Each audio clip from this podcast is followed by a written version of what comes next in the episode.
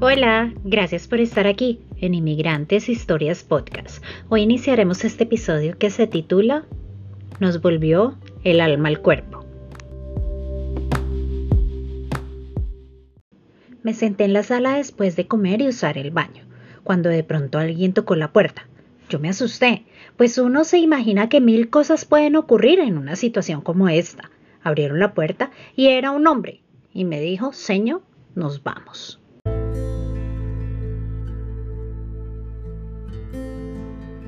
Me dio susto, pero cuando llegamos a la otra casa ahí estaba Andrés. Cuando él me vio, se atacó a llorar y comenzó a decirme, mija, yo me soñé que usted se había caído de ese puente y yo me desperté y le dije a Dios que si a usted le pasaba eso, que me perdonara, pero yo me iba a quitar la vida porque no hubiera podido vivir con eso.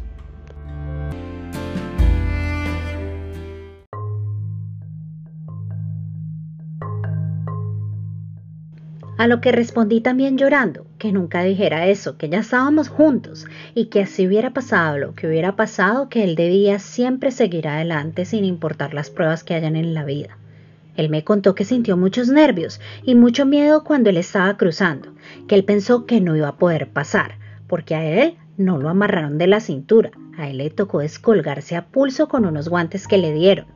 Yo sí les digo que eso es complicadísimo, pues es muy alto y uno no tiene la práctica, el peso del cuerpo le termina ganando. Es ahí a donde uno entiende por qué muchos terminan perdiendo la vida, pues es un paso ilegal.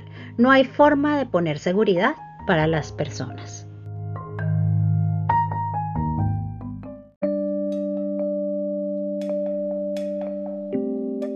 Gracias a Dios ya estábamos juntos. Gracias a Dios ya estábamos adentro. Ya se acercaba la hora de encontrarme con mi hija, estábamos cada vez más cerca. El mismo día nos recogieron para llevarnos de Texas a New York, pero esta vez nos recogieron en una camioneta último modelo. El viaje fue largo, pero nos sentimos felices. Cuando llegamos a New York, mi niña estaba esperándome. El encuentro fue muy bonito. Nos abrazamos y no queríamos despegarnos la una de la otra.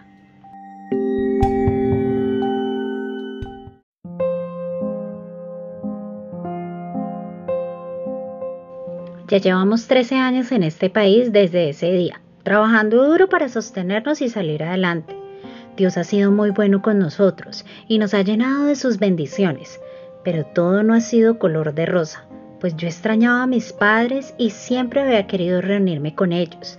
Mi corazón estaba dividido, pues aquí estaba mi hija y yo debía estar con ella, pero en Colombia estaban mis padres y uno siempre espera reencontrarse con ellos a decir verdad.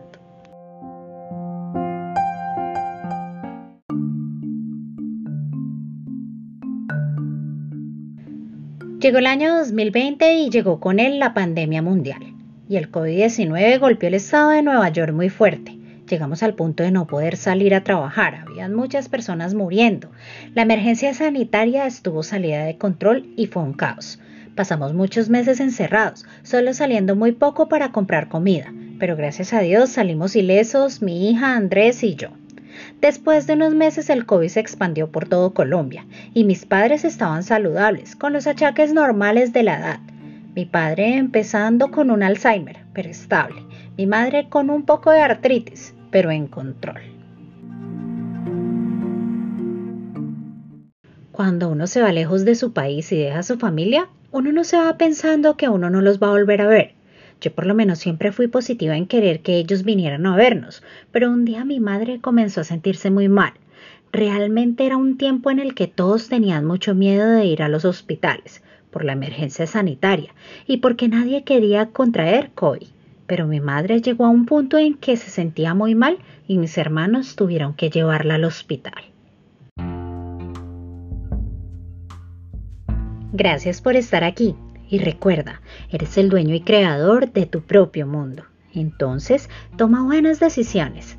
Besos. Hasta mañana.